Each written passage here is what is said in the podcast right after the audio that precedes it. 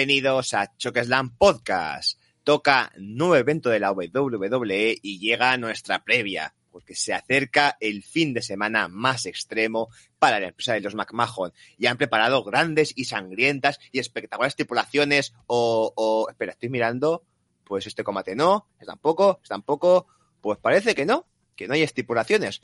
Bueno, ya que hemos empezado, haremos la previa igualmente y en cuanto acabemos con WWE, pues ya hablaremos un poquito de todo, que viene cargadito el programa con Ole Elite, New Japan, Stardom y mucho más. Yo soy Josan y conmigo está Julio. Hola Julio. Hola Josan, eh, hola oyentes.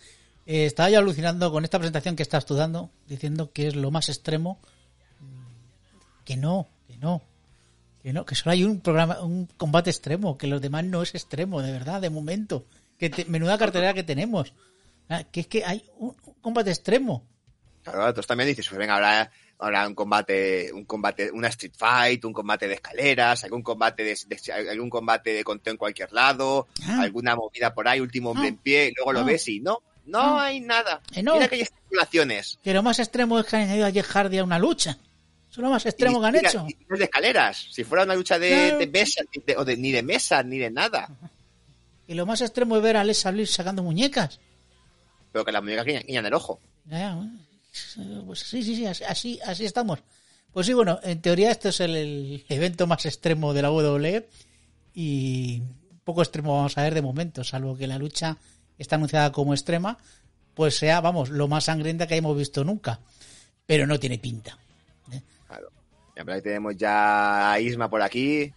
Eh, Cata- bienvenido por aquí, Deportivo Saludos. Un Deportivo Y- Saludos, efectivamente, lo- lo- hay pocas cosas que votar, pero bueno, votaremos, votaremos. Sí. Bueno, mira, ya nos pregunta, porque vamos a- antes de empezar con la previa, un reto muy chiquitín de noticias y nos Acá. pregunta si vamos a hablar de la polémica de Flair.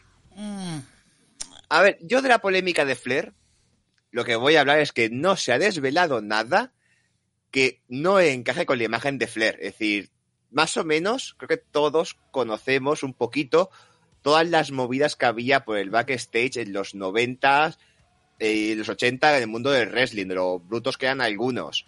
Conocemos la fama de Flair de mujeriego bebedor.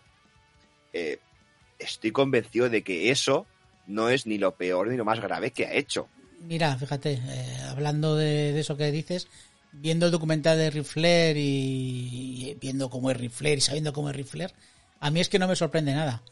Pero claro, es que en los 90 y en los 80, ¿quién no hacía burradas? La cocaína corría, vamos, como, como lava, que ahora que está muy de moda, por los vestuarios de la WLE, bueno, y, en y W y todos. Y bueno, los Jovers hace poco han sacado un programa sobre leyendas urbanas y yo me quedo con una frase que decían, es que siendo los 90, 80, me creo cualquier cosa. Entonces, ¿que haya pasado? Seguramente. ¿Es Ric Flair? Sí. Es que Ric Flair es así. Entonces, es lo de siempre. Es que ahora lo vemos y es... Bueno, a ver. A ver, que lo que hizo estaba mal. Pero claro, es que ahora todo se magnifica. Evidentemente. Eh, ahora mismo lo que han hecho, sobre todo, que el otro día me fijé y me lo comentaste tú, eh, la entradilla de WWE ya han quitado el uh, por ejemplo. Y también le han cambiado la imagen que salía él con la bata por una del último guerrero entrando, Por eso. como del, del Ultimate Warrior. A ver, es lo, es lo que dicen por aquí eh, Isma. Es que lo, lo que parece muy mal es que todos sabían lo de ese viaje y no han hecho nada hasta ahora. Porque Claro. se, ha hecho, se ha hecho que esto es muy hipócrita por parte de la empresa. Sí. Y a ver, lo que ha ocurrido está claro que estaba, está fatal. Están todos para encerrarlos, ir drogando a uno, lo del otro borracho, lo de la, lo, lo- lo más que a la, a la pobre azafata. Es decir, cualquiera. Pero ojo, que el primero que lo tapaba es la empresa. Sí, claro. Ahí está el problema, que está fatal. Sí, pero a ver, cancelar a Ric Flair ahora por eso, por, por eso, es decir, si, lo, si me dices que lo cancelas por lo del bus, por lo del tren que hizo hace un mes, que no se sabe si era él o no, que siendo Ric Flair no lo creemos todos que sea él, pues mira, es algo cacho ahora. Uf, A ver, si nos ponemos a cancelar a, a todos los luchadores que han hecho movidas así en su carrera, pues mira, igual no, igual de las leyendas nos quedan tres. Claro. A ver, recordemos que a Hulk Hogan también le hicieron lo mismo. Sí. Le cancelaron y ha vuelto hace poco. Incluso fue anfitrión de WrestleMania. Si es que esto es cuestión de. Yo creo que vamos a lavar un poco la imagen y dentro de poco pues volverás por aquí. que volverá. Además, yo estoy convencido de que si Ric Flair siguiera en WWE, de alguna forma habrían borrado eso. Habrían impedido que el documental saliera a la luz, o de que se hablara, o lo estarían, o, o habrían oído sordos. Que Yo- todo esto lo han hecho porque Ric Flair está afuera, y mira, si lo ensucias y lo manchan, peor para las otras empresas. Sí, más si Rifle se va a otra empresa, ¿sabes? Que en breve seguramente aparezca por algún otro lado. Claro, es decir, que todo esto estamos, lo que ha hecho está fatal, estamos totalmente en contra y sí, pero eso, lo que hizo él y lo que hicieron todos. Sí, sí, aquí o sea, estaba, el wrestling está lleno, está, está lleno de individuos y lo que se hizo por esas épocas, A ver, que Rifle era un pieza, pero es que los que la acompañaban tampoco andaban mancos. claro. Mira, vamos a pasar, vamos a hablar de algo que esto es muy, esto es muy negro, muy oscuro, muy triste. Vamos a hablar de algo más colorinchis. Vamos a hablar ahora, si encajamos también noticias de el All New, All Different, el nuevo NXT. El NXT de los colorinchis. Que ya se acabó, además, hablando de cosas que le tapa, llega triple, eh, llega McMahon, despide a Samoa Joe, Triple H lo recontrata, le hace campeón de NXT, llega McMahon a NXT y mágicamente Samoa Joe está lesionado, deja el título vacante y desaparece del programa. Así que Todo- tenemos nuevo NXT con todo- nuevo campeón. Todo muy extraño. Eh, no sé si tú lo viste al final en XT. Eh, no, es decir, si ya, ya, ya había ya he dicho varias veces, sobre todo en- por, por, por grupo, el grupo de Telegram, de que NXT desde que empezó en televisión y, el y este último año no era un punto para mí, estaba viendo varios cambios que no me gustaban, más tirando al entertainment. Esto, estos colorinchis que los vi y dije, vale, es que lo- lo han vuelto a convertir en, lo van a hacer todavía más entertainment, que no es lo que a mí me gusta realmente. Y entonces, salvo que ya lo dejé, no, ya me planto aquí, cuando hagan un takeover igual lo veo y si lo que veo me llama la atención, me reengancharé desde ahí. Pero ahora mismo, yo estoy pausado, alejado de, NXT. Has dado la palabra entertainment. Yo dije, voy a verlo. Porque, sobre todo porque queríamos comentarlo aquí en el programa. Y es que es totalmente opuesto a lo que era pues en NXT de, de Triple H. Ya sabemos, todo muy oscuro, música heavy. No, no. Esto aquí, pues música, como digo yo, rapera extraña de esta que se lleva ahora. Mucho color. Eh, el ring, eh, o donde se rueda ahora, en el Capitol Center, que ya no se llama Capitol Center, ahora se llama la Arena NXT, parece un estudio de televisión. O sea, a mí me recordaba los años 80. ¿Tú te acuerdas el programa que tenía Vince de gente que entraba a hacer entrevistas? Pues eso. O sea, No. bueno, o sea, a mí me parecía. Bueno, eh, ¿has visto las Battle Box? Las- lo- a lo de los robots de combate no lo he visto. Bueno, pues más aún así, o sea, es como un estudio de televisión. Entonces, eh, ver, con mi- público, entonces, o, sea, o sea, no es un público de wrestling, o sea, no es que sea un público de wrestling, no parece una arena de wrestling, a mí no me parecía. Mucha separación entre el ring y, y donde está el público. Eh, la- el- las pantallas gigantes son muy parecidas a las de Raw y, y segmentos tipo Raw, o sea, y, y, vamos, como acabó precisamente el primer, el primer programa de NXT, pues eh, ya me hacen Bueno, eso ahora, ahora lo comentamos. Yo este NXT, es decir, a ver que nos dicen por aquí, es han vuelto pues, han vuelto la inicial, cantidad para desarrollar, claro. Sí que es Ah. cierto que esto, este programa se puede parecer al primer NXT cuando estaba eh, Neville, Bodala, Seth Rollins, eh, Jinder Mahal, estaba por ahí, Vicky Lanston, claro, cuando quedan talentos a desarrollar. Sí, lo que es que la marca ya había evolucionado y tiene tanta identidad, tenía tanta identidad propia que ahora volver al pasado como que te deja un sí saber que el producto puede estar muy bien, yo no lo niego, pero ahora mismo para no es para mí y a ver qué tal, porque están desa- de, a ver con desarrollo de talentos, a ver si triunfan muchos, porque hay varios por ahí, y luego hablabas del segmento del, fi- del final que hemos tenido, pues esto lo lleva ya McMahon, Vince, así que para empezar, una boda, la boda entre Indy Harwell y Dexter Loomis. brutal. Eh, Fue la definición. A ver, que yo me reí, pero esto no es que quiste. ¿Sabes lo que decirte? O sea, esto me lo haces en un RAW y, y me río. Pero sobre todo por las caras de Indy Harwell y Dexter Loomis y lo que estaban por ahí. Que estaba yo Shirai más perdida que todas las cosas. Eso sí, luego lo vimos en los anuncios y, y vimos que eh, creo que tenemos dificultades en Twitch. Sí, pero igual dice que igual es parte de ellos, así Sí. que Bueno, pues Sigamos para adelante el seguimos con el podcast. venga. Eh, voy a quitar el mensajito que me está fastidiando. Eh, ¿Qué estaba diciendo? Bueno, que que yo si en los anuncios se pone a bailar como una loca. Entonces, pues bueno, pues ah, en eso, en eso, en eso ha consistido este, este segmento. Divertido, sí, pero no es en XT, o lo que yo quiero ver en XT. Bueno, pues ya mira, pasamos de esto y vamos a otra noticia que te- hemos tenido esta vez. Vamos con también este, hay gente que lo dice que es luchador de, de WWE y que, la- y que su familia ha traicionado a la empresa, pero realmente decir que Owen Hart es luchador de WWE es ser muy estrecho de miras cuando Owen Hart ha peleado en WWE, en México, en Japón y en, en, en y en cualquier sitio. Entonces, y ahora está en All Elite. Sí, y la gente pensará, pero ¿cómo va a estar Owen Hart en All Elite si lleva muerto desde los 90? O Harrison Elite. Pues Owen Hart es, es All Elite porque su familia ha hecho un contrato con Tony Khan para promover la Owen Hart Foundation y ahí tenemos la publicidad publicado en el comunicado y básicamente lo que dicen es que va, Elite va a desarrollar todo tipo de merchandising con la figura de Owen Hart cuyos beneficios van a ir íntegramente a la fundación de Owen Hart que lo añadirán a él para, para conservar su recuerdo y para que siga vivo dentro de, dentro de todos nosotros. Dentro, de, por ejemplo, del videojuego de Elite va a estar Owen Hart como personaje jugable, lo van a, lo van a añadir, y que va a estar por ahí en los productos de Elite, va a estar eh, Owen Hart por ahí, y que harán un torneo, no es si anual, será la Owen Hart Cup eh, eh, Tournament o algo así, Owen Hart Memorial Cup Tournament. Es decir, le van a dedicar un torneo que ya veremos cuando lo anuncian oficialmente, pero en el comunicado de prensa estaba, con el nombre de Owen Hart, pues igual que tiene en XT o tenía el Dusty Road Classic en homenaje a Dusty Rhodes, pues aquí tendrán la Owen Hart Tournament en memoria de Owen Hart.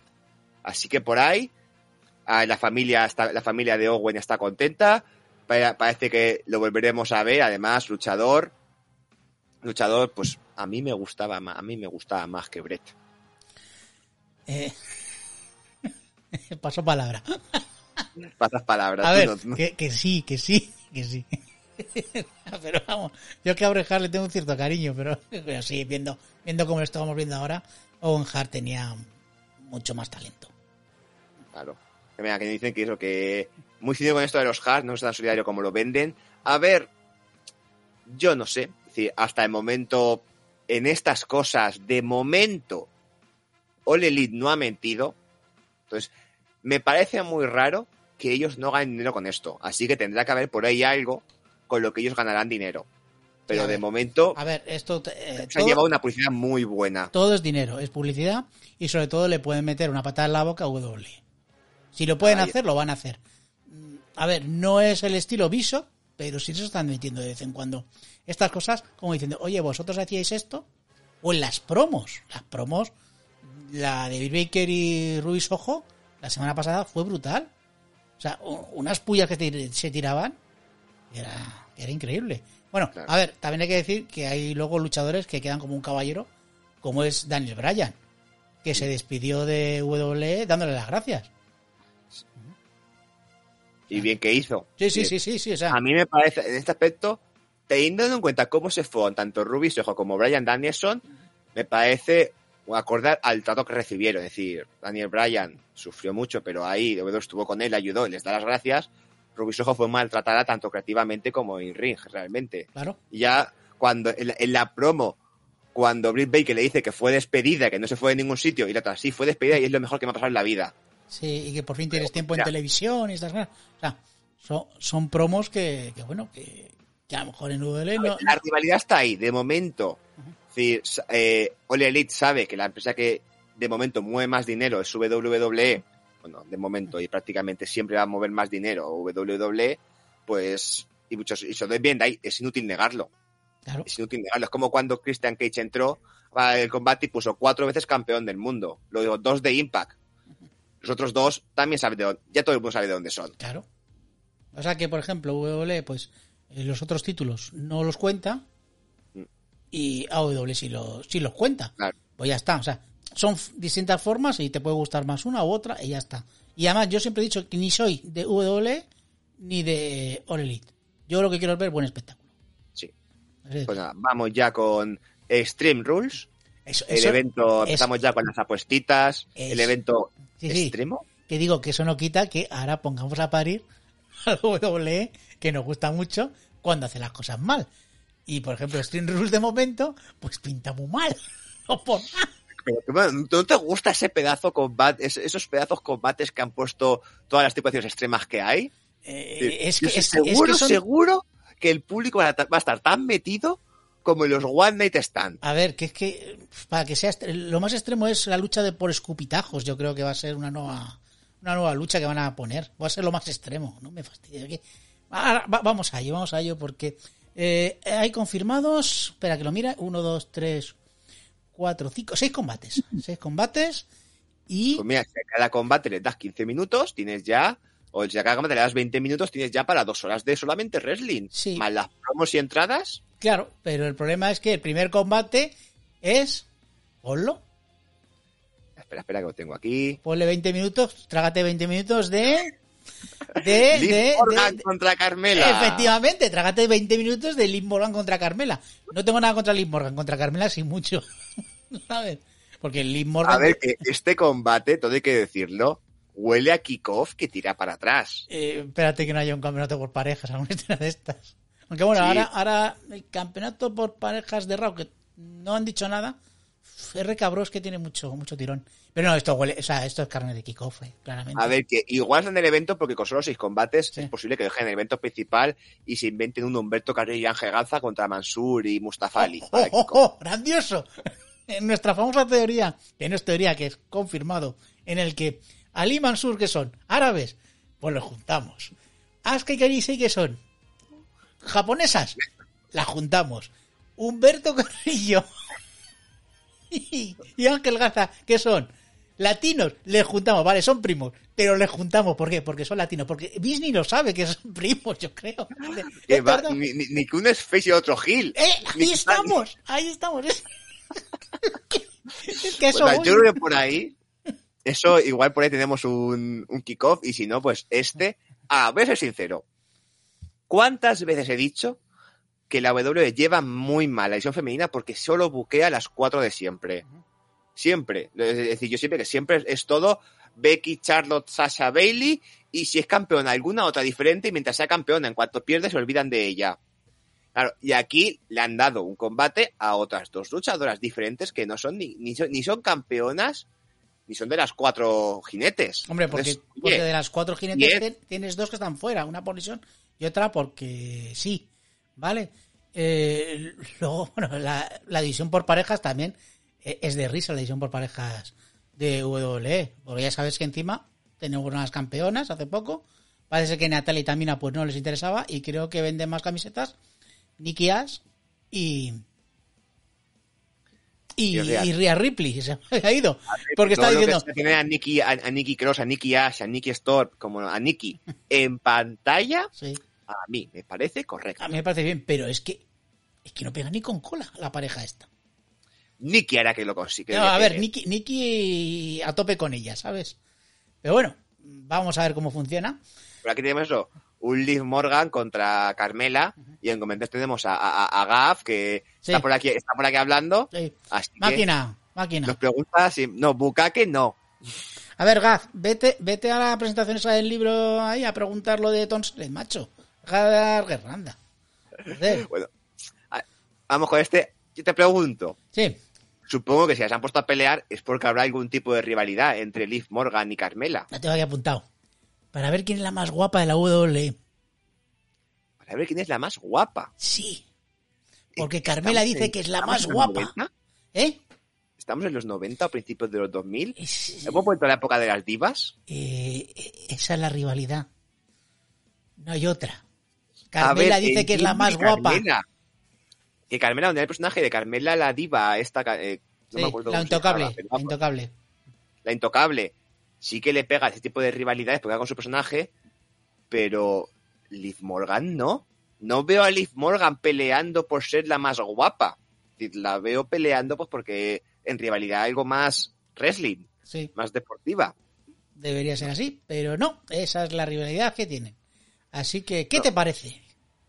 Pues mira, como rivalidad un poquito infame, mira, para que dicen, que, me dicen que le gusta Liv Morgan, yo, Liv Morgan, todavía, es decir, voy a decir, veo mucha, yo sé que hay mucha gente a la que le gusta Liv Morgan. A mí, de lo que yo he visto de ella, dentro del ring, todavía no ha hecho nada que me convenza.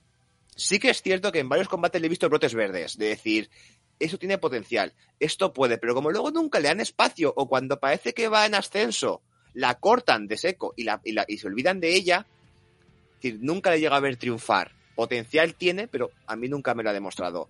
A Kana sí que damos oportunidades y me parece una gran entertainment, sobre todo cuando va a la comedia, pero como luchadora es A ver, normalilla. que a mí Carmela la época que me gustó era cuando era pareja de Artruth. O sea que... Y Liv Morgan, lo que dices tú, ha tenido brotes verdes, pero claro, como ha sido durante un tiempo que le iban a dar un push muy importante, luego de re- repente se olvidaron de él, volvieron a darle otro push, la pusieron otra vez con Ruby Rayo.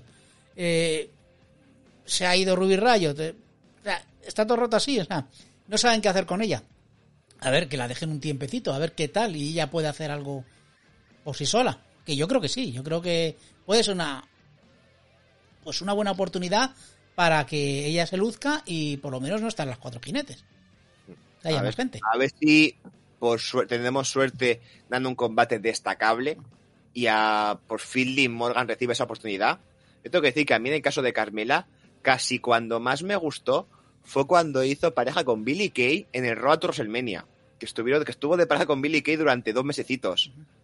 Que tirado más para la comedia y a ver, Billy Kay en comedia es una reina y Carmela se juntó muy bien con ella. Hicieron, pero a ver, no es lo que quiero.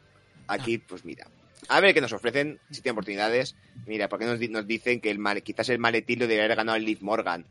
Yo, a ver, para mí Nikki Ash fue muy buena como campeona. El problema, WWE no sabe, ya no sabe buquear, no sabe guionizar un maletín a largo plazo ni a medio plazo. Es decir, todos los maletines femeninos, creo que menos uno, uno de cuatro o uno de cinco, se han canjeado en menos de 24 horas. Si pensamos, Nikki Ash a las 24 horas, el domingo el evento, al día siguiente en Raw. Asuka, igual, al día siguiente en Raw, pues por lo de Becky. Cuando lo ganó Alexa Bliss, en el mismo evento lo canjeó. Es decir, siempre lo están... El, Parece que el malín parece que les molesta. sí, que es una patata caliente, que, Sí. ay, dame de donde encima. Ojo, Y que con los chicos también igual, te digo que los ¿eh? chicos este año por lo menos han hecho un poquito mejor con Biggie. Sí, a menos medio plazo lo han hecho, vale. lo han hecho bien, eh, estaba mareando la perdiz, vi además yendo a, a por los dos campeones, eh, paseando con el maletín diciendo cuidado que estoy aquí, que en plan simpático, en plan comedia estaba bien, pero también era una, amenaza y yo creo que Vi puede llegar a, a ser un buen campeón, por lo menos. Por cierto, no tiene rivalidad en, en este show, no sé si al final se inventarán algo. Buen Raw, por cierto, de los pocos buenos Raws que hemos tenido este año, eh, este último. Eh, hemos tenido una triple amenaza entre Vi y eh, Roman Reigns, que también ha ido por ahí. Por cierto, ya se oye que van a acabar con la con el tema de las marcas otra vez. O sea, se va a acabar la... A mí la visión de marcas siempre me ha gustado. Quieren acabar, por eso eh, experimentar un poquillo con el tema de llevar a Roman Reigns. Y Bobby Lashley. Eh, estuvo bien. Y luego ma- más cosas. O sea que, digo, buen. Raw. Y mira que llevamos bastante Raw malos y por fin ya tuvimos un Raw que dijimos, bueno, pues no me saco los ojos con este. Claro, a ver, respecto a la edición de marcas, yo tengo que decir que yo prefiero la edición de marcas porque en WWE, cuando no ha habido división, era en Raw avanzan historias y en SmackDown se repiten los mismos combates, pero con alguien más. Si en Raw se, enfren- si en Raw se enfrentan Seth Rollins contra quien sea, Seth Rollins contra tal luchador, pues en SmackDown Seth Rollins y alguien contra el mismo luchador y otro. Y así siempre. Es decir, eh, variaba muy poquito, no avanzaba. SmackDown era casi de relleno. No, si y, lo hacen y bien, so- y sobre todo porque cada marca tenga su campeón. Si Sí. tú tienes dos títulos máximos, eh, a mí, por ejemplo, yo prefiero que haya un... O sea, si no hay división de marcas, que haya un campeón máximo. Bueno, Vamos a, vamos a, hacer las apuestas sobre el Liv Morgan Carmela y así ya podemos pasar a lo siguiente. En este caso, venga, por aquí a Isma le he apuntado Carmela, que antes lo ha dicho, se pone que le gustaba a Liv Morgan, pero este esperpento lo gana Carmela, así que se lo ha apuntado a Carmela. ¿Tú con quién vas, Julio?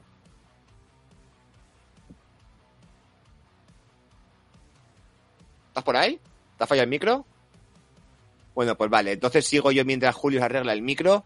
A ver, sinceramente, yo, como hemos comentado, es que Carmela no, no he visto realmente nunca nada, salvo en comedia, y Liv Morgan sí que le he visto brotes verdes, así que sí que me gustaría que de verdad pasen por ella. Así que yo voy a ir con Liv Morgan y a ver qué pasa, y a ver, y a ver qué pasa si por fin recibe esa oportunidad. Y bueno, a ver, Julio, ¿te escuchas ya? ¿O no? Mm, ahora, ahora sí, ¿verdad? Sí. Bien. Eh, sí, no sé qué había fallado. Es que está, llevo un día el ordenador hoy. Y, y pago el wifi, ¿eh? Que vas con Liv Morgan. Yo voy con Liv Morgan, pero estoy con, con Isma. Eh, este esperpento lo gana Carmela. Aquí nadie quiere, nadie quiere a Carmela, pobrecita, ni Regina la quiere que la abandonó hace tiempo, pero bueno, penséis que va a ganar. No, además te sirve también para tener la rivalidad esta durante un tiempecito más. Pues nada, venga, pasamos al siguiente combate. Y aquí tú me has pasado dos imágenes, así que voy a poner la que creo que es. Porque también me has pasado la imagen en la que no está Jeff Hardy. Claro, porque estos. eh, yo te mandé las imágenes. Las he mandado hoy. Tenía las dos imágenes, la de Damian Priest contra Seymour, pero en Raw añadieron a Jeff Hardy, que por suerte deja de perseguir el 24-7 y le han añadido esta triple amenaza. Eh, Jeff Hardy está. El combate es combate por el campeonato de Estados Unidos. Damian Priest, el campeón, defiende contra Sheamus y Jeff Hardy. Aquí tenemos las cosas de que, de que tiren y que digan, no, es cuando tiene amenaza, es sin descalificación. Así que eso también cuenta como combate extremo. Bueno, aceptamos pulpo como animal de compañía. Por eso te he dicho yo que lo último más extremo que han metido ha sido a Jeff Hardy en, eh, en el show. Eh, bueno, no me parece mal, o sea, Jeff Hardy.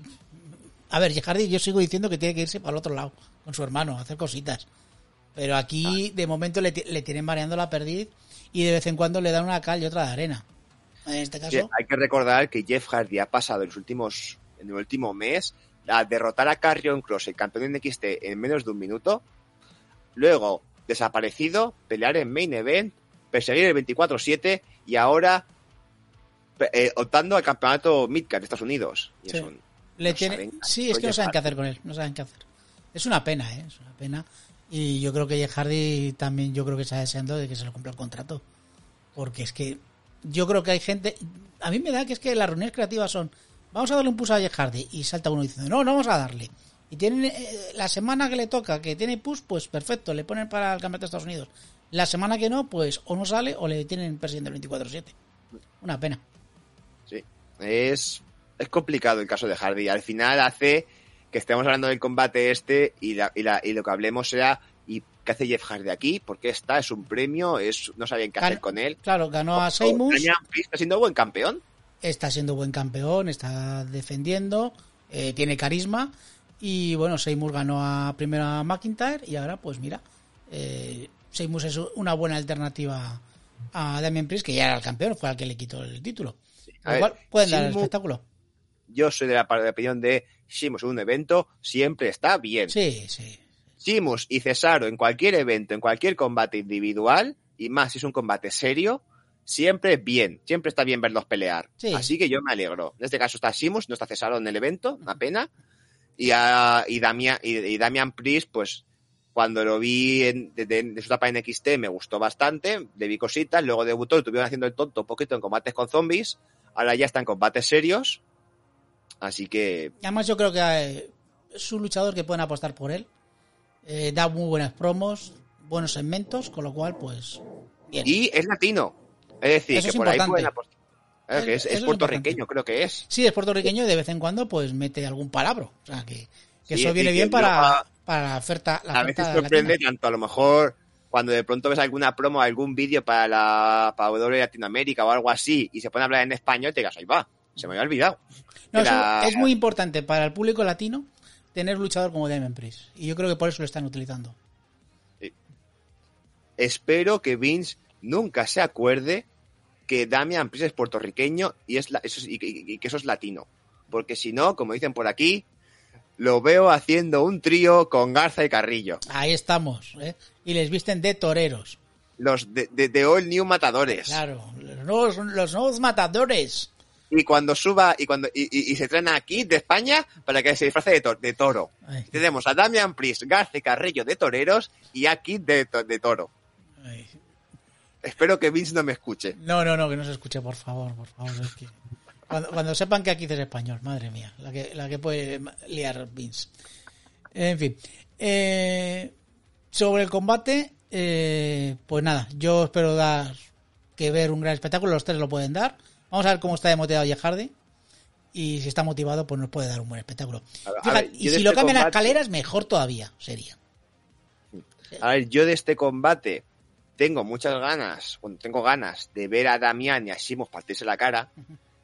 Y que sea triple amenaza me gusta porque al ser sin descalificación puede dar un poquito más de juego por el nombre del evento. Es decir, si alguien saca alguna silla o se van fuera, no los van a eliminar por conteo de 10. O que, aunque, no sea de escaleras, que Jeff saque una escalera y haga. Y salta a algún lado. Claro, y, hace, Sí. y haga una locura. Pues a ver si es verdad. Exactamente, que da juego a eso. Entonces, vale, si meten a Jeff Hardy a alguna locura, bien. Pero, siendo sincero, creo que hace mucho tiempo que no le veo un combate decente a Jeff Hardy. Le veo momentos buenos. Jeff Hardy está para momentos. Y una triple amenaza puede pelear así. Puede pelear a momentos, luego le pega, se queda cinco minutos fuera, pelean los otros dos que están, que los veo en mejor forma o en mejor estado. Y a ver qué pasa. De momento puede ser muy interesante lo que, lo que opinan aquí. Y vamos un poquito, ya le apunto la apuesta a Isma por Damián. ¿Con quién vas tú, Julio? Iba a ir con Jeff Hardy, pero. Isma, te, te voy a copiar. No, no, es que no te voy a copiar, no. Me la voy a jugar Jeff Hardy. O sea, creo que Demian Priest no va a perder el título. Pero bueno, como la quiero cagar y a ver si suerte y no acierto ninguna, eh, me, me la juego con Ah, yo te Hardy. digo, si te copias de los oyentes, vas a, te va a ir mucho mejor que si no. Ya lo sé, por eso no quiero copiar a los oyentes, porque prefiero que ellos ganen y nosotros, pues, perdamos. Así vale, que... pues mira, ya que cada uno va con uno diferente, Sí. pues no voy a ser yo y vamos a rellenar. Si nos dicen que el público que Damián, tú dices que Jeff, pues yo digo que Simus. Además, a mí, con esa fotito, con ese gorrito y la barba como la lleva, yo a tope con Simus. Este eh, tabernero irlandés ahora mismo, que parece. Que por cierto, tengo aquí las apuestas del año pasado y tenemos tachada que se iba a dar una lucha en un bar entre Simus y Jeff Hardy que no se dio. Sí, sí se dio, sí se dio. Raw, creo. Eh, pero sí, en, en Raw, fue al final en Raw y fue un, fue un segmento. Bueno, estuvo, estuvo curioso. Por cierto, que estaba por aquí Jairo y dice que estamos pro- contraprogramando a, a Apocalipsis. El podcast de nuestro comedio Fran, que ya no quiere saber nada de nosotros. Bueno, vamos con el siguiente. Bueno, dijo que para la película de Enterrador y New Day igual se apuntaba. Ah, bueno, claro. Hostia, nos han dicho por redes sociales que si vamos a hacerlo. ¿Y nosotros qué hemos contestado? Por supuesto. Por supuesto. O sea, esa es mierda. ¿eh? Otros podcasts no lo hacen, pero nosotros sí, por supuesto que sí. Además, yo me voy a coger y me voy a, me voy a coger todos los to- todos los posibles finales. Voy a, voy a ir, voy, voy a, voy a hacer el primero, voy a ir apuntando lo que estoy haciendo. Xavier me voy con Xavier Gus. ¿Sabes lo que decirte? Eh, Voy a apuntar todos los Sí, posibles. sí, hay, hay- hacerlo varios. Eh, sí, pero Aquí nos preguntan que si Simus y Becky son irlandeses. Julio, ¿respondes tú? A ver, la bella irlandesa pelirroja. Son pelirrojos, joder. ¿Qué van a ser? Pues sí, los dos son irlandeses y creo que también, a ver, y Finn Balor también es irlandés. Yo no sé cómo no aprovechan para hacer un stable ahí mixto, Simus, Finn Balor y Becky. Hombre, Los- los irlandeses. Los El, club de los irlandeses, me los veo ahí. Sí, sí, sí. No, no, en un pub irlandés. no le des ideas a Vince. Bueno, Venga, vamos con otro que... siguiente combate, el, el momento fuerte, la división de verdad importante. Tenemos aquí el combate por los, por los títulos tag de, eh, de, de, de SmackDown, los usos contra Street Profits. Sí, señor. Me has dicho oh, fuera de micro que qué pereza te da esto. Sí, he dicho que si no se podía cambiar por un Lucha Bros contra Private Party o algo así. Pues no, tenemos aquí a los campeones de SmackDown, los uso. co- Bueno, pues un nuevo stable, porque tiene un stable ahí que son de Blockline. Sí, Mm, eso es decir, que ha a veces vosotros se pone Bloodline ganó a yo. ¿Bloodline? Sí. ¿Quién es eso, Bloodline? Pues Bloodline son los Uso, Roman Reigns y Paul Heyman. La historia de Paul Heyman tiene historia. Así Paul que, Heyman- Paul Heyman también es de la de la línea de sangre esta de Bloodline. sí, sí. Y nada, tienen sus camisetillas y esas cosas. Pues nada, esto es de, de Bloodline. Bueno, de Bloodline fue el otro día se enfrentaron al New Day.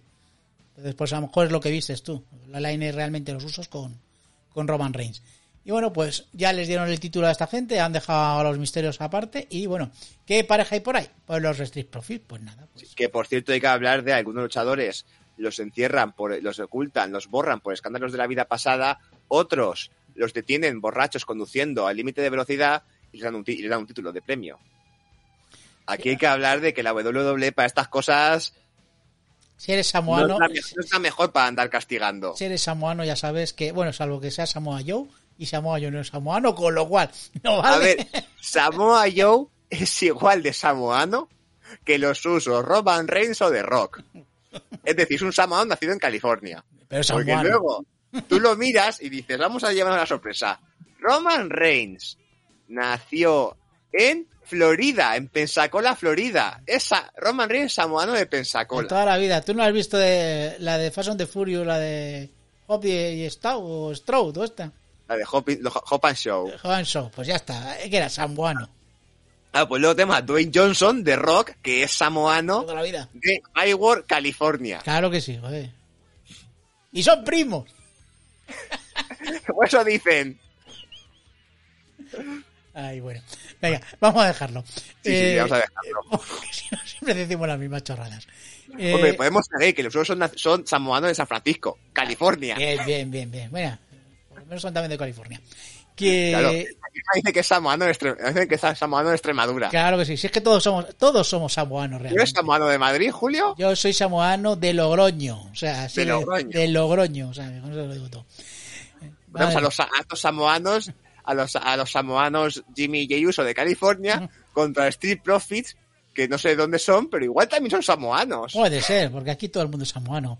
Hasta Vince es samoano. Que, que vamos a ver, el combate. eh, a ver, me da pereza, pero es que Montesfort a mí me gusta mucho como pelea. Hace unas cosas muy espectaculares y solamente por verle a él, pues puede que esté bien el combate, pero vamos. mm, Es de los que seguramente me ponga a mirar el móvil, ¿eh? A ver, yo tengo un problema, y ese problema con los combates por parejas se llama All Elite Wrestling.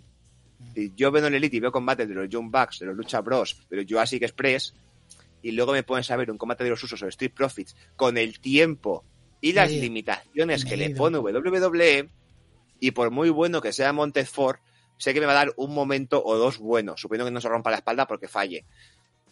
Pero más allá va a ser un combate de relleno. Y ese es el problema, es decir, como nunca Revelan ha apostado en presión por parejas, ahí está. Yo, yo creo que, eh, a ver, eh, yo creo que le limitan mucho las cosas que pueden hacer. Tú no vas a ver a los Usos y a los Street Profits aquí haciendo las cosas que vimos en los Lucha Bros contra los John Bucks. No los vas a ver nunca. ¿Por qué? Porque les limitan. Esto es otra cosa. Esto es te- territorio todos los públicos, ¿sabes? Eh, te harán cosas espectaculares. Los Usos volarán, te harán patadas y, y Street Profits pues hará esos vuelos espectaculares. Pero ya está. Entretenido puede ser, pero también te digo, eh, yo voy a estar mirando el móvil conociéndome como soy. Mitad de cartelera este combate. Yo seguramente eh, miraré el móvil dos o tres veces, seguramente. Pues seguramente. Yo espero que me entretengan. Espero que. Pero no tengo mucha confianza en los combates por parejas. Y aparte, Street Profit estaba haciendo algo antes de esta rivalidad, antes de este combate. Un poquito, más bien poquito. O sea, eh, se han metido porque eh, ¿qué pareja hay por aquí? Street Profits.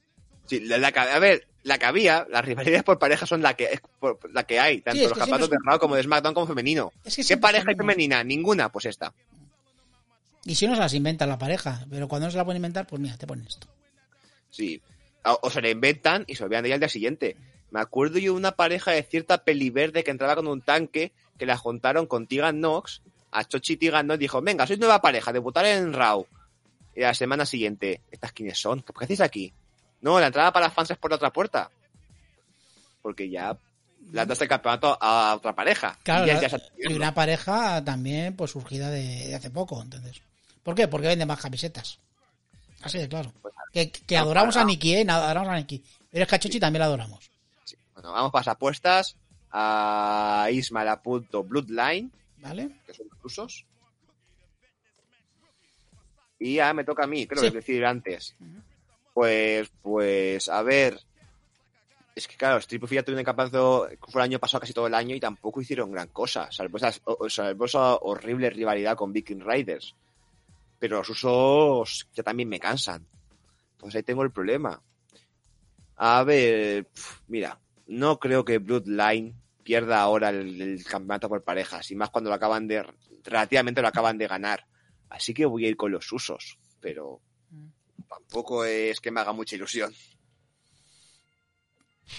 Habéis dicho los usos, pues voy a decir Street Profits, pero por eliminación, ¿eh? Que me da igual, que me da igual. Da igual. Es que, es que no voy a, es que, es que no voy a llorar si gana los usos o gana los Street Profits, de verdad. Bueno, ah, pues mira, este combate que nos da un poquito de precio indiferencia, vamos a pasar a otro combate que Oh, puede ser que no nos guste, pero indiferente no nos va a dejar.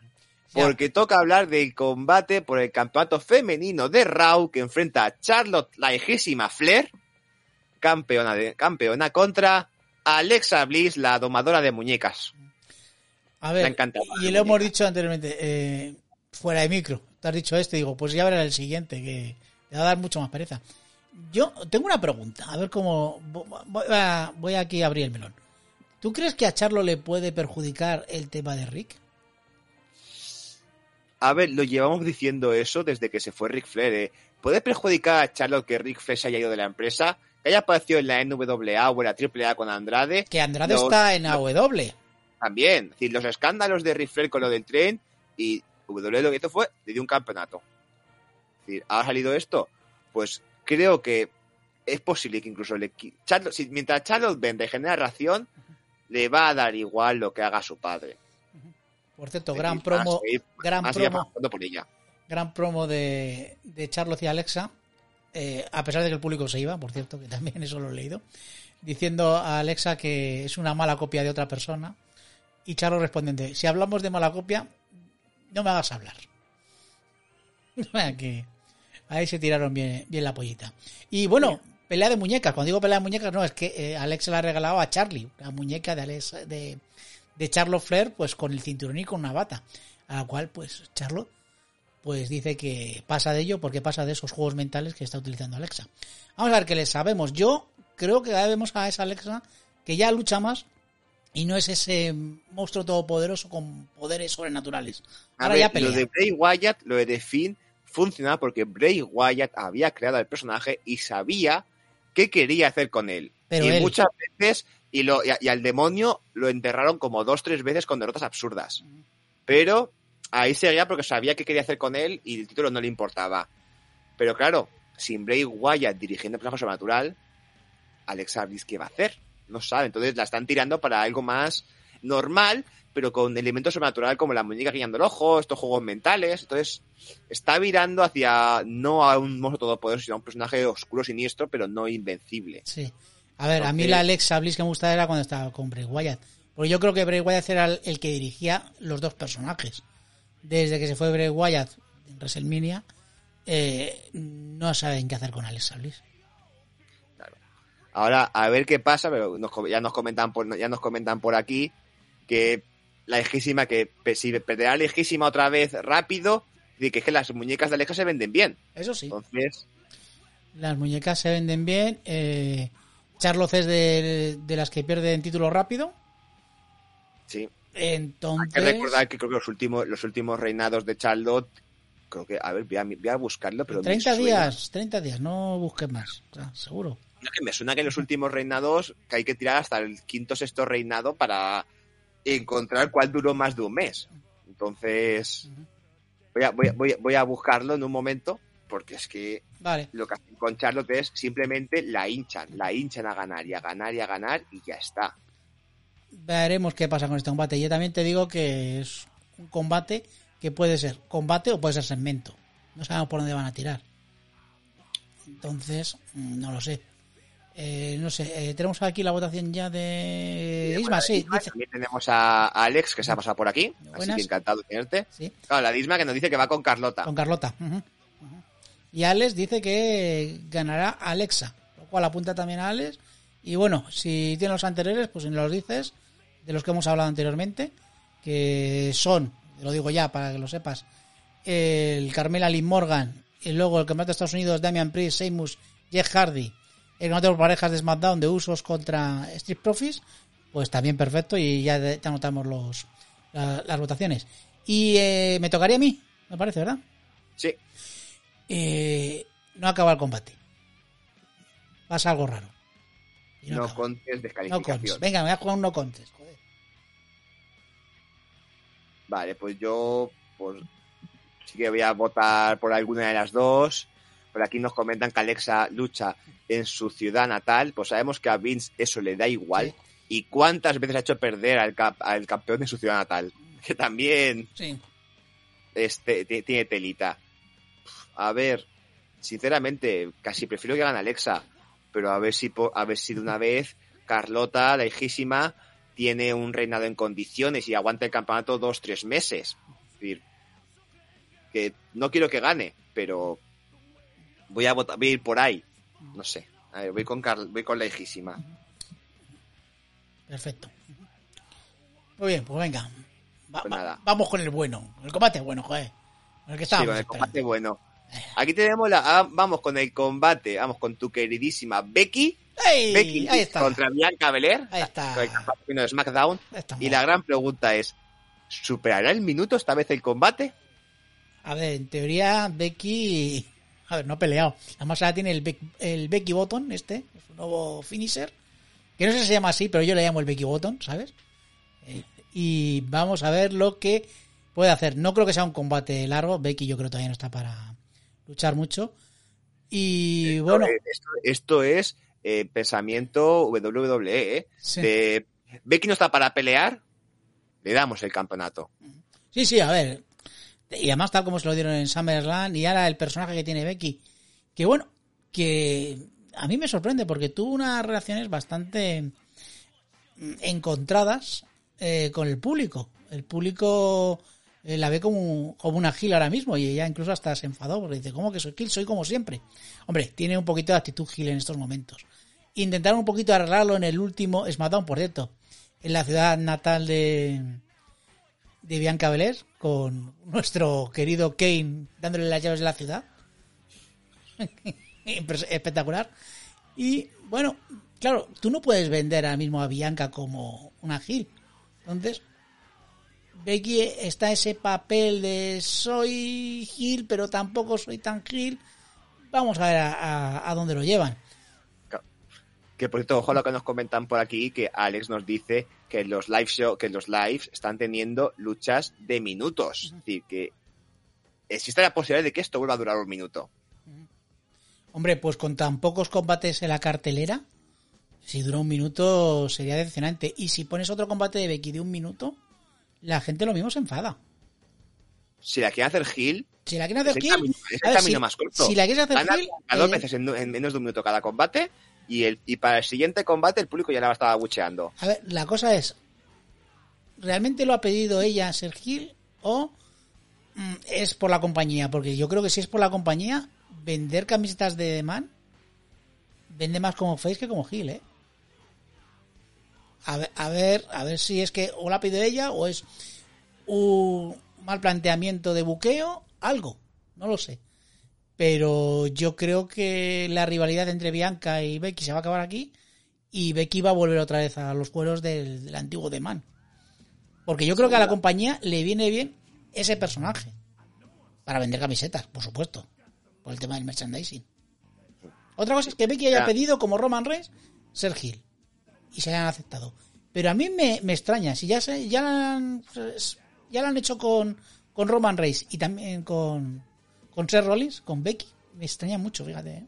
O sea, Becky, si somos sinceros, mm, ha opacado por completo a Bianca Belair. Es decir, Ujú. aquí ahora mismo Bianca casi nos da igual. Es decir, vaya forma de matar toda emoción por el personaje. Le hicieron, ganó Royal Rumble, fue campeona en main event de WrestleMania, luego tuvo rivalidades contra Bailey, luego contra Bailey, luego contra Bailey, luego combates de relleno contra Carmela y cuando ya iba cogiendo más confianza a base de, a base de, de dar buenos combates y el público ya la quería como campeona, ¡pum!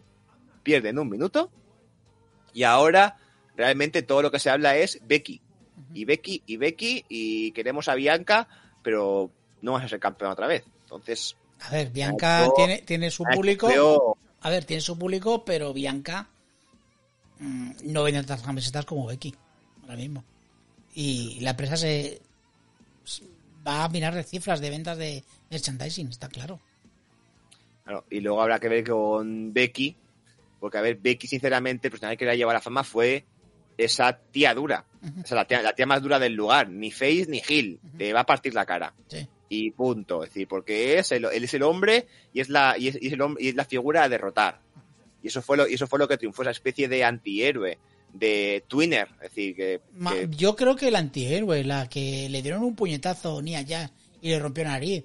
La que le hacían toda la jugarreta del mundo para no ser main event en WrestleMania. Ese es el personaje que triunfó.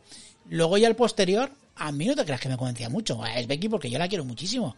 Pero eh, a mí me convencía más el personaje antes de WrestleMania 35. Luego ya cuando fue campeona, pues no me convencía tanto. Siempre lo dijimos, además. ¿No te gustó la rivalidad contra Baron Corbin y Lacey Evans? Me encantó, sobre todo. Esa, esa fue la mejor, sobre todo.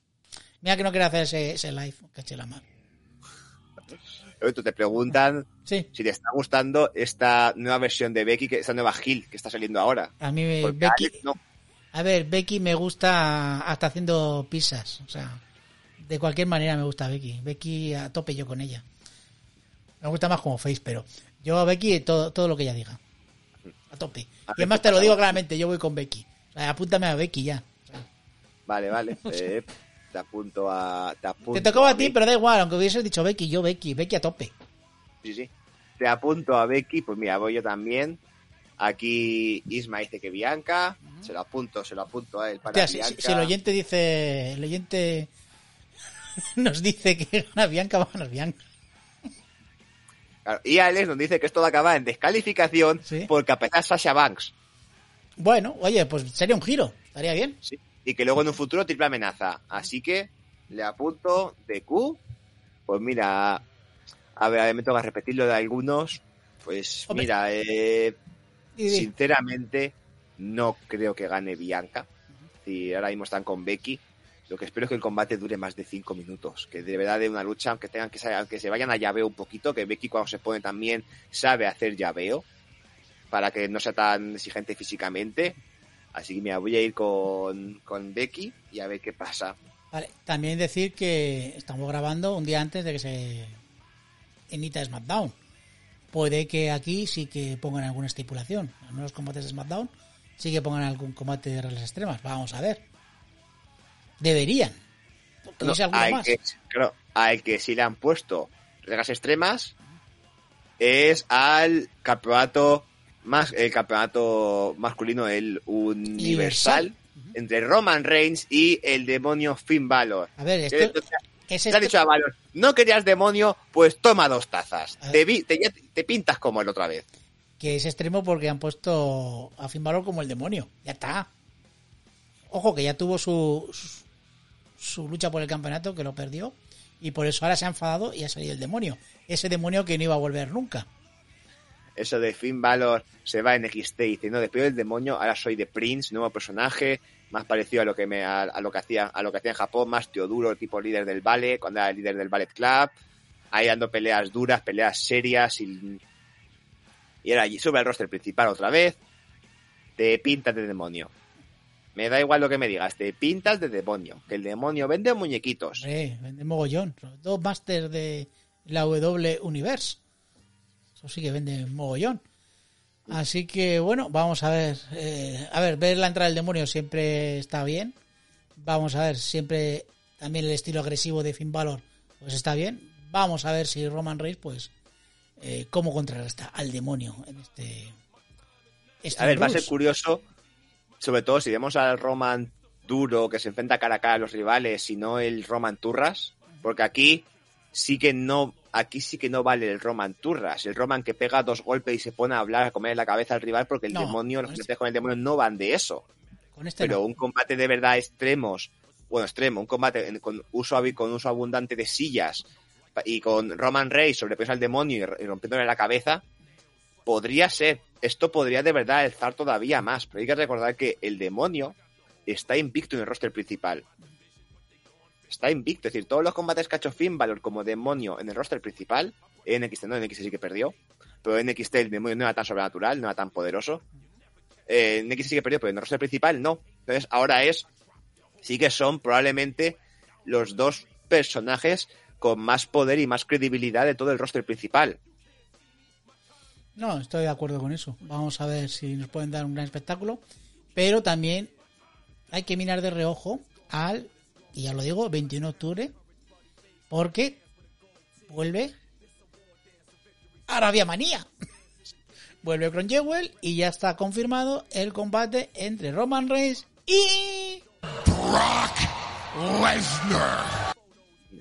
De hecho, el póster está ya. Sí. Roman Reigns contra Brock Lesnar.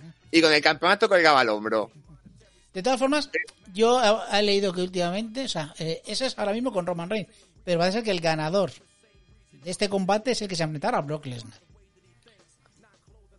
O sea, no es que sea un Roman Reigns contra Lesnar, no, no. Pues a ver, yo prefiero que lo que son sea un Roman Reigns contra Lesnar y si Reigns es campeón que sea por título, si no entre Claro. ellos, porque la rivalidad Ahí estamos. incluye a Paul Heyman, meterte ahora a un Finn Balor contra Brock Lesnar no, viene al caso, sentido. porque tú mete, mete a Roman Reigns contra Brock Lesnar con Paul Heyman en medio, que de repente a ver a quién ayuda.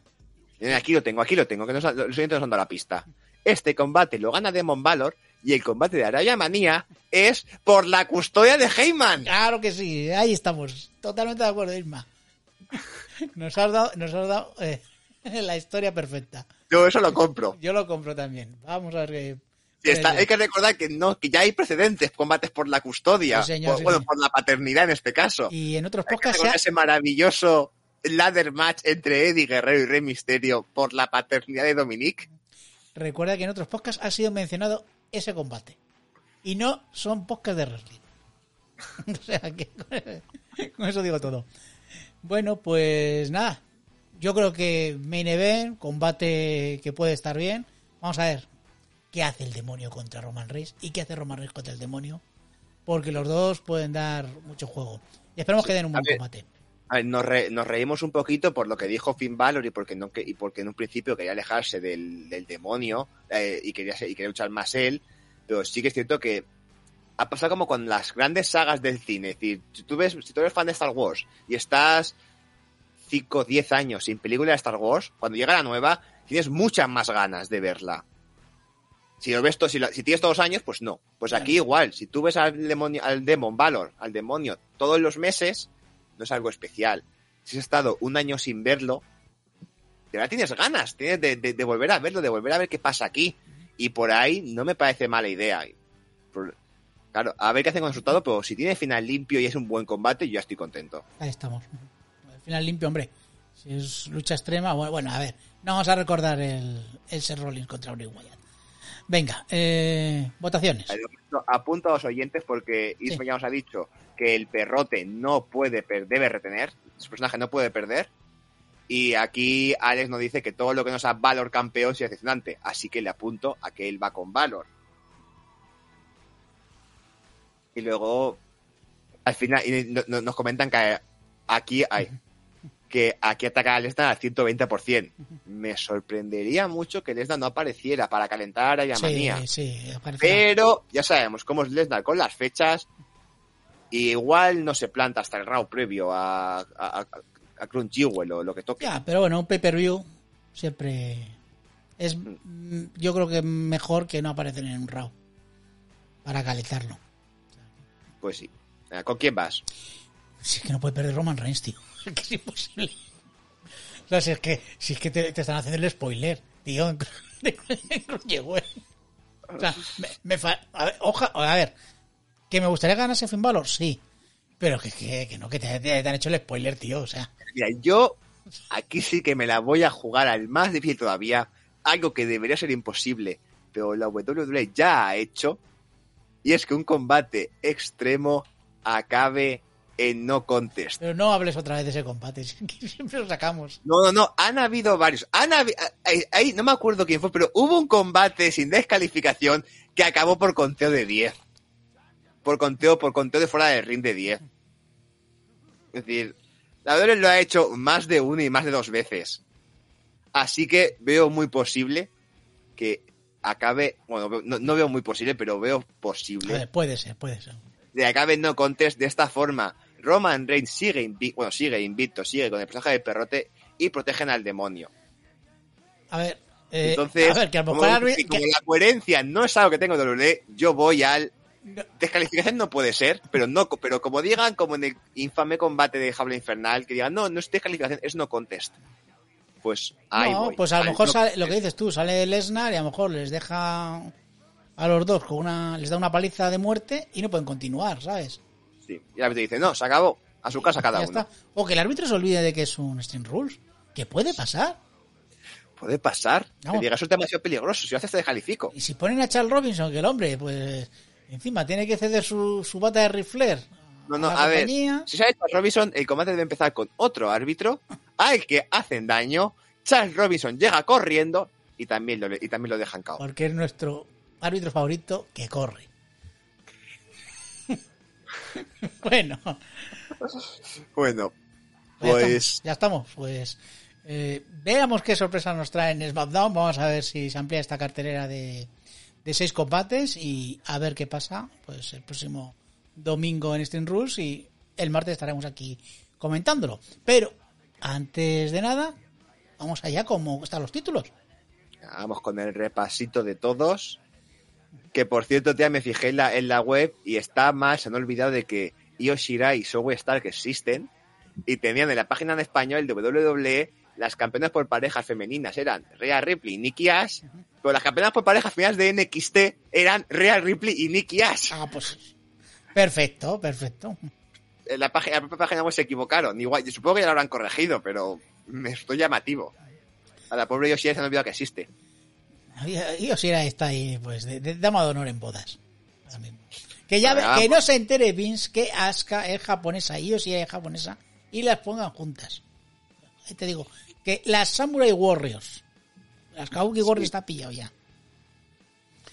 Bueno, vamos con, con los campeonatos. Empezamos con el más prestigioso, Por el supuesto. 24-7. Este otro 7 lo lleva Reginal. Haciendo pascura ahí en todos los lados. Bueno, mientras hagan algo. Los campeonatos femeninos de por parejas. Pues nuestra queridísima y adorada y como te queremos, Nikki Almo Superhero con Rhea Ripley. Vamos con los campeonatos por pareja. Venga, los de SmackDown y los de Raw. Total, ¿qué más da? Venga, pues los de SmackDown son los Uso y los de Raw son RK Bro. Vamos con, venga, lo, vamos con los Midcard. El de Estados Unidos. Pues Damian Priest, que Y defiende. y el Intercontinental, que no le hemos dicho. Pues Nakamura, que defiende en SmackDown. King Nakamura. cierto, va, va con la coronita de King Nakamura y hay que decir que cada vez se rumorea más fuerte y ya están haciendo páginas casi dándolo por hecho, por oficial, de que este año va a haber un King of the Ring Esperemos y que quizás una Queen of the Ring. a ver si es verdad y vale para algo, que no para pasar coronas. Bueno, vamos, con los campeonatos femeninos, el de SmackDown, Hombre, la increíble, la maravillosa, la número uno, la number one. ¿Cómo te queremos, Becky Lynch? ¿Cómo te queremos? Sobre todo yo. y de Raw, Eh, Carlota. la escarlota lejísima. Ah, Vamos con los campeonatos máximos. Pues, El de la E, WWE, pues el WWE lo tiene BE, que canjeó el maletín hace bien poquito. y el de Universal, Pues el terrote mayor, el jefe de la mesa, eh, el primo, el, el primo mayor, Roman Reigns. Y mira, por aquí me dejan comentarios de que lo del King of the Ring se podría hacer con final en Crown Jewel. Y digo, oye, pues quedaría bien. No creo que la WWE sean tan, sean tan inteligentes como para hacer eso. Y, eh, te digo una cosa, el, eh, el, king, el Queen of the Ring no va a ser en Crown Jewel. No. Eso también te lo aseguro. Bueno, con esto ya eh, finiquitamos el- la previa de Stream Rules, pero no el programa. Eh, eh, que crees que sois ya, ¿verdad? ¿eh? Sí, bueno, que podéis Ya, iros. un programa a una hora de choque Por que va a ser favor, por favor, ya. Si ya hacemos programas de hora y media, dos horas casi.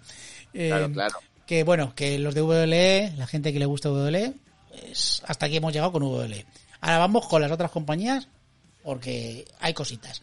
Y la primera es el AW Grand Slam, ¿verdad, Cosa? Sí, vamos con All Elite Grand Slam. Aquí tengo el postercito que tenemos.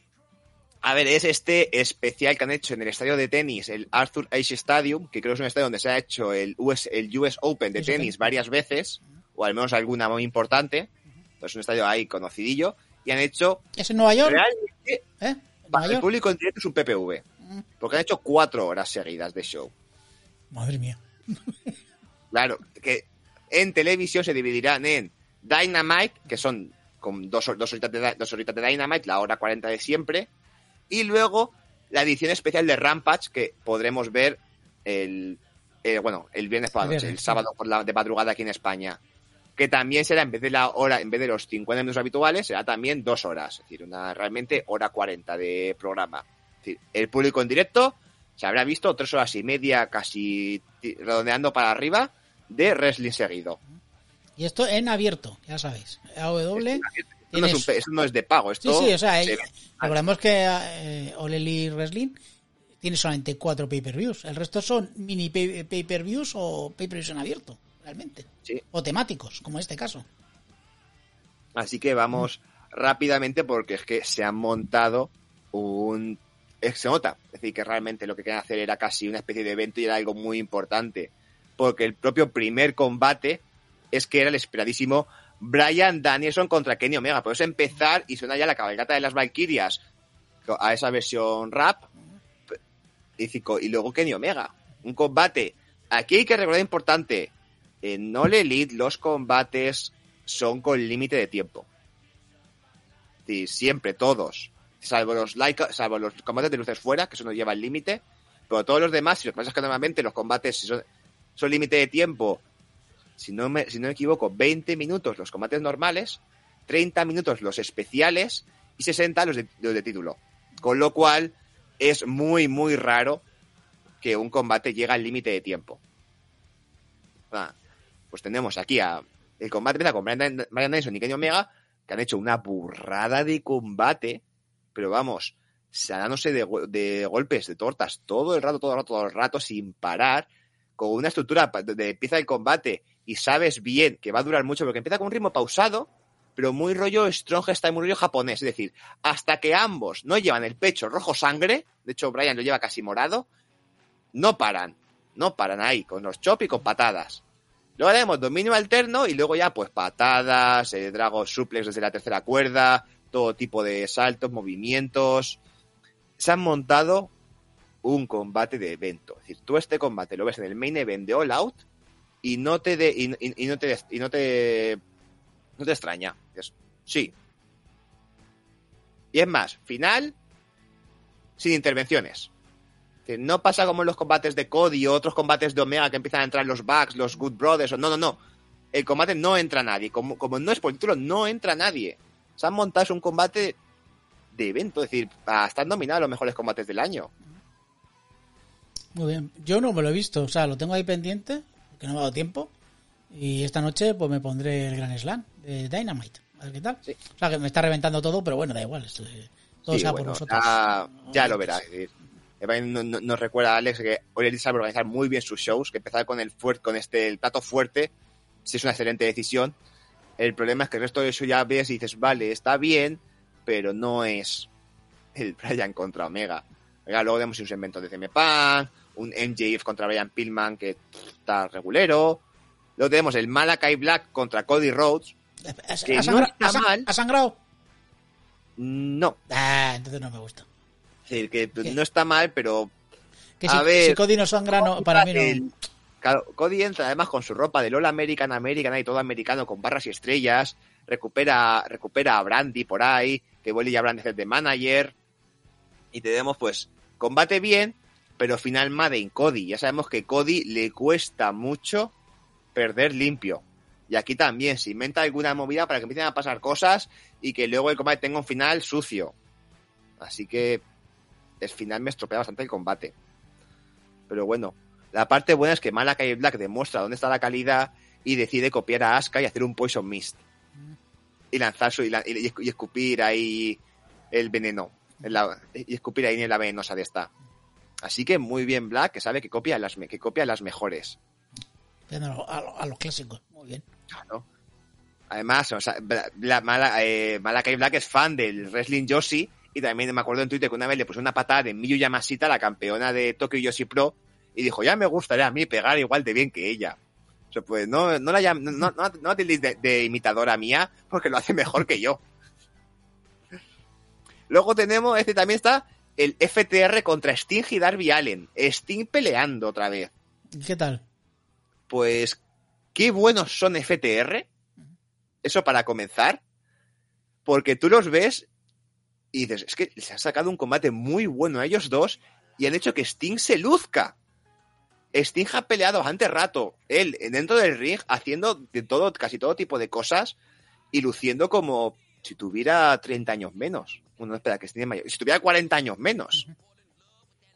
Está ahí desde ya. Hombre, pero Sting, que- Sting yo creo que ya lo hemos visto pe- pelear y todavía se mantiene en forma, hace sus cositas y ya está, pero Sí, pero hasta el momento había sido el primero el cinematográfico, luego el tornado, es decir, que estaban a la vez los dos en el ring, es decir, que lo podían dejar cao, podía descansar, y ahí está como de contacto normal. Ya ha estado bastante rato de siendo él el luchador de Gal, que me ha sorprendido. Es decir, me dicen por aquí que Sting ha tenido su mejor luchador de hasta el momento, sobre todo teniendo en cuenta que tiene más de 60 años. Decir, ahí. Y FTR haciendo un grandísimo combate, sacándoles lo mejor a ellos dos. Que se dice muy poquito porque su estilo, su estilo no es tan visual, está casi más enfocado en que los demás se luzcan, pero son muy buena pareja y raro veros un combate mal, un combate mal, malo con ellos implicados. Y mi sorpresa, nos comentan por aquí lo del Ruby, el, el Ruby Soho contra Britt Baker que nos ha parecido, pues mi sorpresa es que ha sido el main event de la noche. Han acabado con la chica, es decir, tan, tanto que les hemos criticado y les seguiré criticando a All Elite, toda la división femenina, pero aquí, oye, se la han jugado y mientras tengan a Britt Baker de campeona, parece que sí que están dando más espacio para que hagan promos, para cerrar rivalidades, para tener más combates. Incluso hemos visto como ahora tienen siempre el combate de Dynamite y el combate de Rampage, que ya es algo que el combate fijo ahí, para desarrollar a lo mejor dos rivalidades diferentes, como hemos tenido, sea Ana Jay y Conti contra Penelope Ford y Bunny. Y por ahí sí que estamos viendo ya más cositas. Oye, poquito a poquito va mejorando. Y del combate, a ver, yo voy a decir que siendo Britt Baker lo que me esperaba de ella. No es una luchadora que in ring me guste especialmente. Me parece que tiene un carisma arrollador, su personaje es espectacular, la forma de manejar al público. Y Ruby Soho también lo está haciendo muy bien. Pero no te van a dar un combate de 5 estrellas. Te van a dar un combate bueno. Y punto. Sí, Así que a mí no me ha entusiasmado, pero me ha parecido un buen combate. Muy bien. Pues ya veré yo el resultado.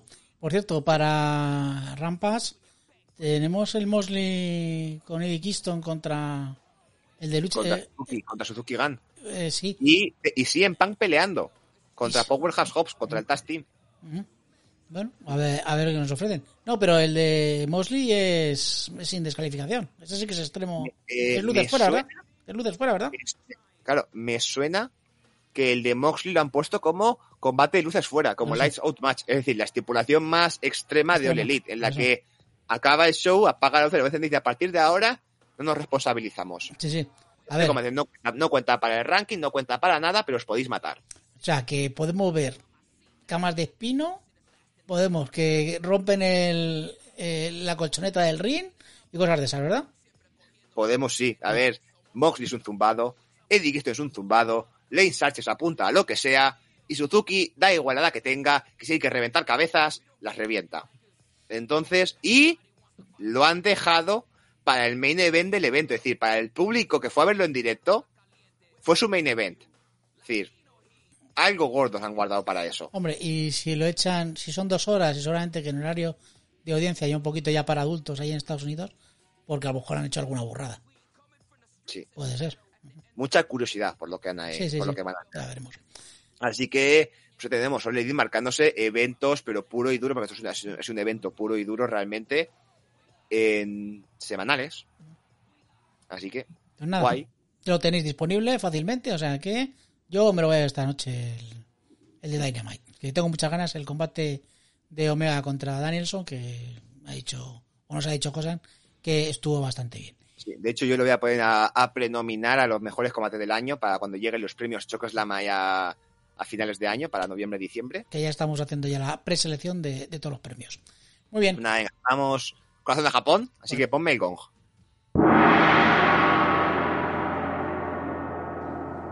Y ahora te pregunto, ¿qué prefieres primero, chicos o chicas? Espera que acabe el gong. Joder, que pesa el gong.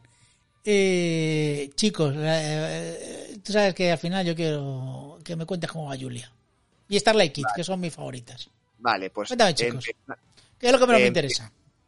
Vale. Empezamos con los chicos, empezamos porque ya ha empezado el G1 Climax de New Japan Pro Wrestling, este torneo con fases de grupos, es decir, este torneo con las dos liguillas, Liga A, Liga B, y los campeones se enfrentan, es decir, el mismo formato que luego cuando hablemos de Stardom, mismo formato para su Five Star GP.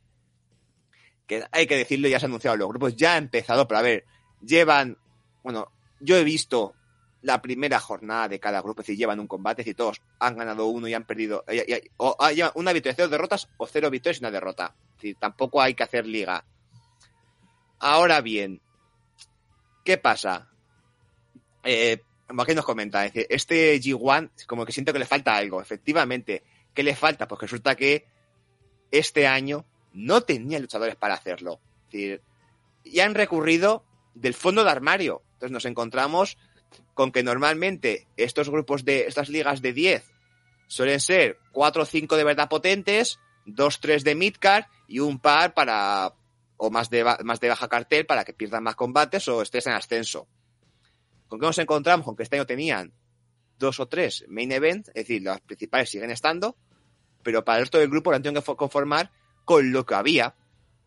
Con lo, con lo, con lo que había, es que no tienen. Nos encontramos, por ejemplo, en el grupo, en el grupo A, tenemos a Shingo Taka, que es el campeón, tenemos a Naito, que fue a, Naito y a Kota Ibushi, que también son importantes, pero luego ya, pero de verdad, con opciones de ganar, ya está. Ya está. Es decir, todos los demás no van a ganar el torneo ninguno. Cero posibilidades, por desgracia. Es decir, de un grupo de 10, ya empiezas con que solamente 3 pueden ganar. Y ojo, primer día de torneo, de torneo. Tetsuya Naito contra Zack Cyber Jr. Combatazo. Acaba, acaba el combate y dicen, no, que Naito se ha lesionado. No puede seguir con el torneo. Así que os he dicho que había tres posibles ganadores y uno se lesiona el primer día. Nos quedan dos. Y luego tenemos a gente que no ha hecho un combate individual, que, que lleva combates individuales uno en tres años, como el Tamatonga y Tangalo a los, las parejas. Vamos, que es, digo, puede ser a nivel de nombres el peor G1 de la historia. Es decir, no tenemos gente que se participa como Minoru Suzuki, está por tiras americanas. Jay White está por tierras americanas. Will Osprey por tierras americanas. Eh, no ha habido ningún invitado de otra empresa. Es, decir, por aquí nos preguntan, ¿y por qué no ha recurrido a Impact All Elite? Está, es decir, está en alianzas y New Japan no lo aprovecha. Supongo que es que este año, otros años sí que ha tenido alguien de Ring of Honor y tiene la alianza. No habrá podido por algún motivo, a lo mejor. No lo sé, es que me parece muy raro. Pues se ha quedado muy, muy, muy descafeinado. Muy descafeinado y luego aparte problemas con lesiones. Y además, empieza y ya tenemos tanto, esta, con, tanto el grupo A como el, grupo, como el grupo B. Y me encuentro con primer combate eh, del, grupo, oh, del grupo A, Yujiro Takahashi contra Kota Ibushi. Que esto es básicamente como si enfrentas a uno de los jovers de la empresa contra un main eventer. Como si enfrentas, yo que sé, a un Humberto Carrillo contra un Seth o Roman Reigns. Iba a decir, iba a decir Baron Corbin. Pues, mira, tipo giro, como si dijera un Baron Corbin contra, contra Roman Reigns y haces a Baron Corbin ganar limpiamente. Primer combate y Yujiro Takahashi gana limpiamente a Kota Ibushi, que es el, ha sido campeón máximo de la empresa, ha ganado este torneo dos veces. Yujiro Takahashi pele, luchó el año pasado y perdió todos los combates menos uno. Primero le gana al favorito limpiamente. Recuerdo, no con trampa, sino limpiamente. No, da un, hace un low blow cuando el árbitro no ve, pero no gana por ese golpe. El combate sigue. Y es un... ¿En qué cabeza cabe? ¿Qué cabeza puede hacer esta victoria? Vamos. Y luego tenemos el gran problema de New Japan, que siempre le pasa lo mismo, sobre todo en los últimos dos años para acá, no sabe qué hacer, no sabe cómo rellenar cartelera, pues tú, tú, combate de media hora. Y es un combate de media hora, está muy bien cuando es la excepción. Cuando tú ves que de pronto luchadores no están súper igualados, no ganan ninguno y ves que el tiempo pasa y acaban en media hora. Pero cuando ya sabes que cualquier combate titular va a durar de 40 minutos para arriba, que es lo que le pasa a New Japan, y aquí en los dos primeros días y tenemos, ojo, combates, aquí el límite de los combates son 30 minutos. Si llega a 30, empate y un punto para cada uno. Vale. Dos días de torneo y llevamos tres combates por encima de los 27 minutos. Es decir, tres. De, de 20 combates, tres, tres, que es, que me parece una estadística que me parece una burrada de estadística tener tantos combates. Pero es que luego mira los demás y un combate dura 20 minutos, otro 19, otro 18, otro... Es decir, son todos muy largos. Es decir, es que da igual a quién se enfrente, los alargan todos hasta el exceso. Es que digo, lo de hecho lo he empezado a ver digo, ya me acuerdo porque este año no he visto casi nada de esta empresa. Todo lo alargan hasta el exceso. No sé quién, no saben qué hacer y combate largo. Y aquí parece que sigue igual. Y entre la falta de nombres importantes y, y, la, y la forma que tienen de hacer los combates, miedo me da. Por suerte aquí muchas veces me lo voy saltando y veo los resultados solamente. A ver con qué me sorprenden. Porque ha habido combates muy buenos. El Okada contra Tanahashi del primer, del bloque B y el, y el Naito contra Zack Sabre Jr. del bloque A han sido muy buenos. Pero ¿Cuántos días son el... esto? esto, eh, pues tenemos, son 10 por, son, son 10 por bloque, es decir, 9 enfrentamientos, pues échale eh, 9 shows por cada, por cada bloque, total, 9, 2 por 9, 18, más donde está la final, 19 shows de torneo. Si te he visto uno. ¿Qué? Te he visto uno. Dos, llevo, ya llevo dos. Ah, dos, dos, vale. Vamos, el primero, el inicial de cada uno. Vale, vale. Ya, ya, ya he visto lo importante. Claro. Me preguntan por aquí que quién creo que va a ser mi ganador. Bueno, en este caso mi ganador, porque Julio, a estos, les, suena japonés. Yo, suena eh, yo... ¿Quién va a ganar? Y Yoshirai.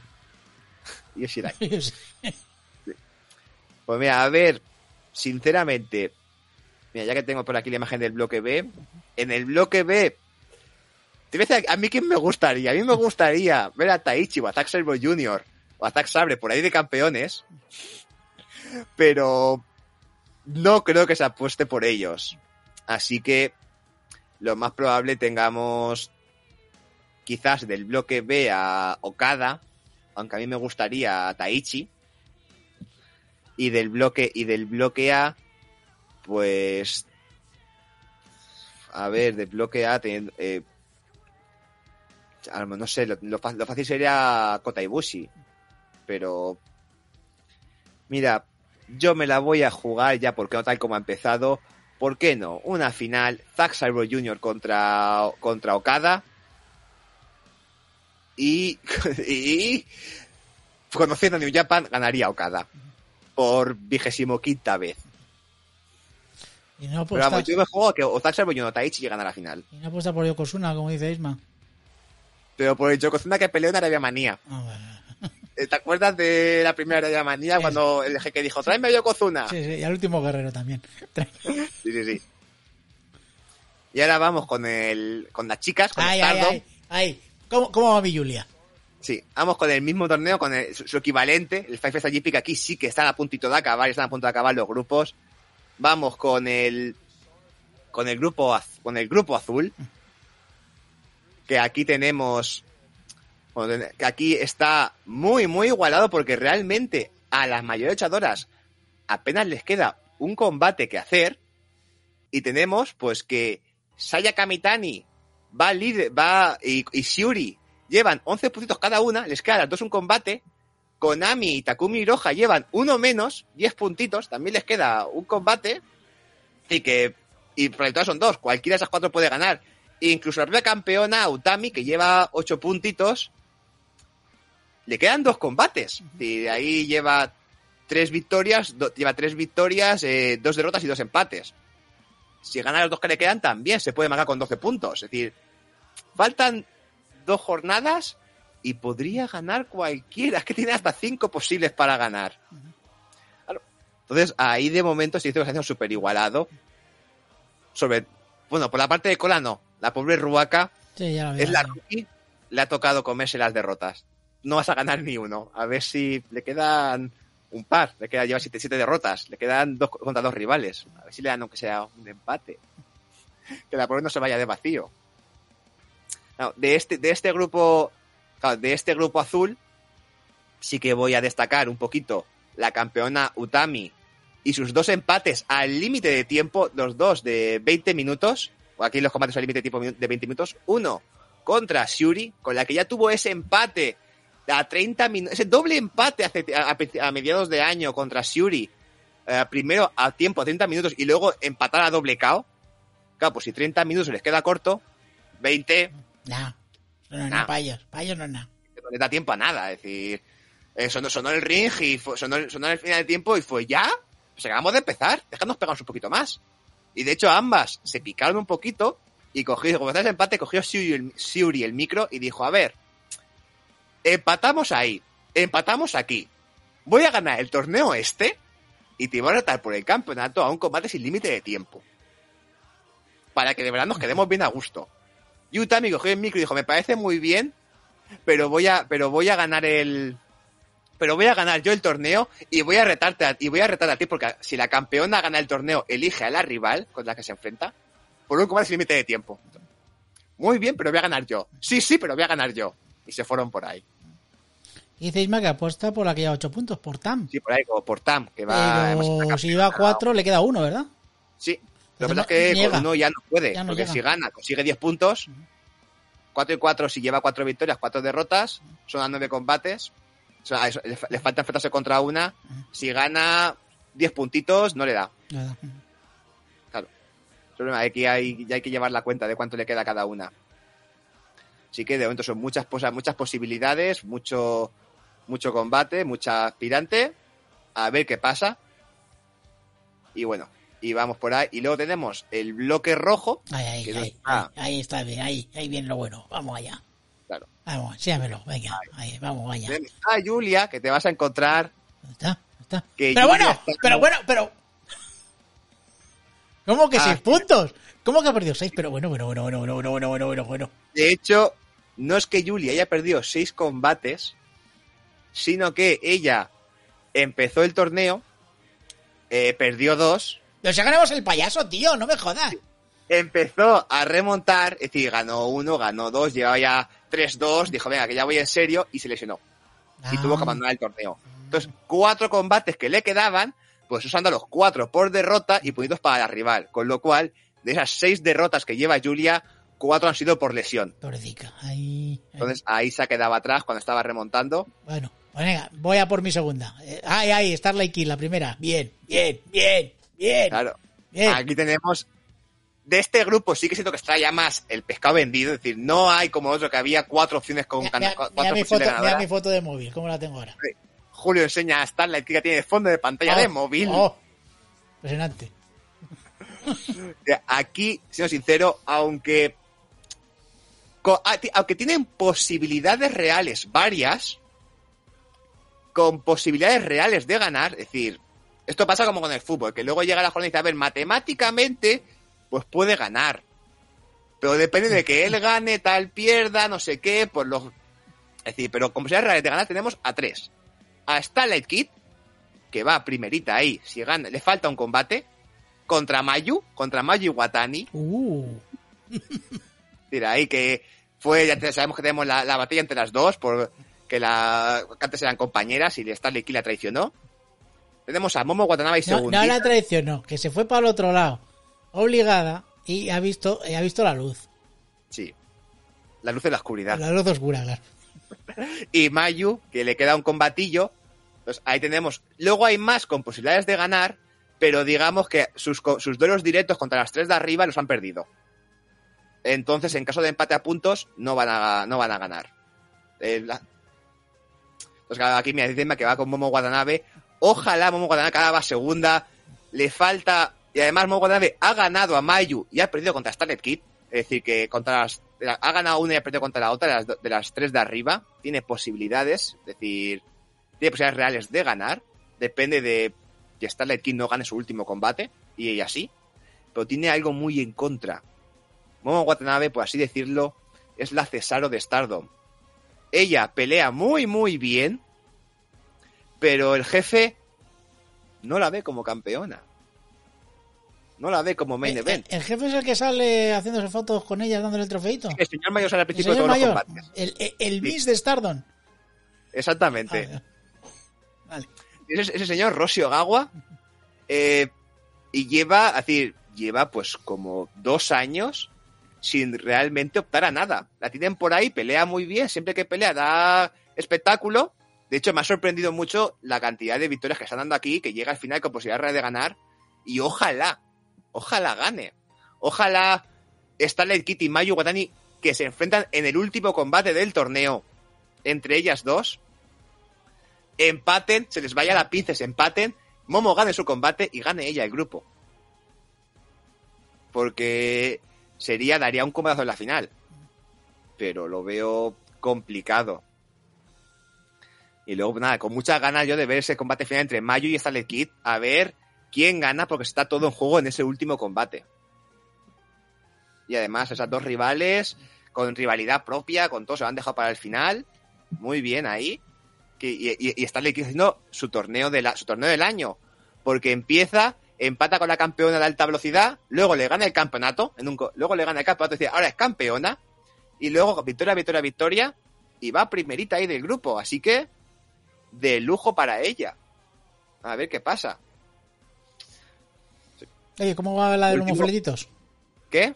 ¿Cómo va? La de, los, la de mofletitos, ¿Cómo va? a ver, eh, Jimeca, la grandullona, No, la otra, la otra. A mí me gusta la otra. la, la mona de pues perdi- eh, lo tienen perdió contra bueno empató contra Starlight Kid luego ella, la, la, la enmascarada le ganó el campeonato es así campeonato 4, 5, 6, 7, 8 a ver si gana su último no creo que, creo que ella, ella empató contra Starlight Kid y creo Mm. que perdió contra las otras dos así que aunque gane su combate su último combate lo tiene muy complicado Bueno, Natsupoi. pues nada, pues aquí a tope con Starlight Kid.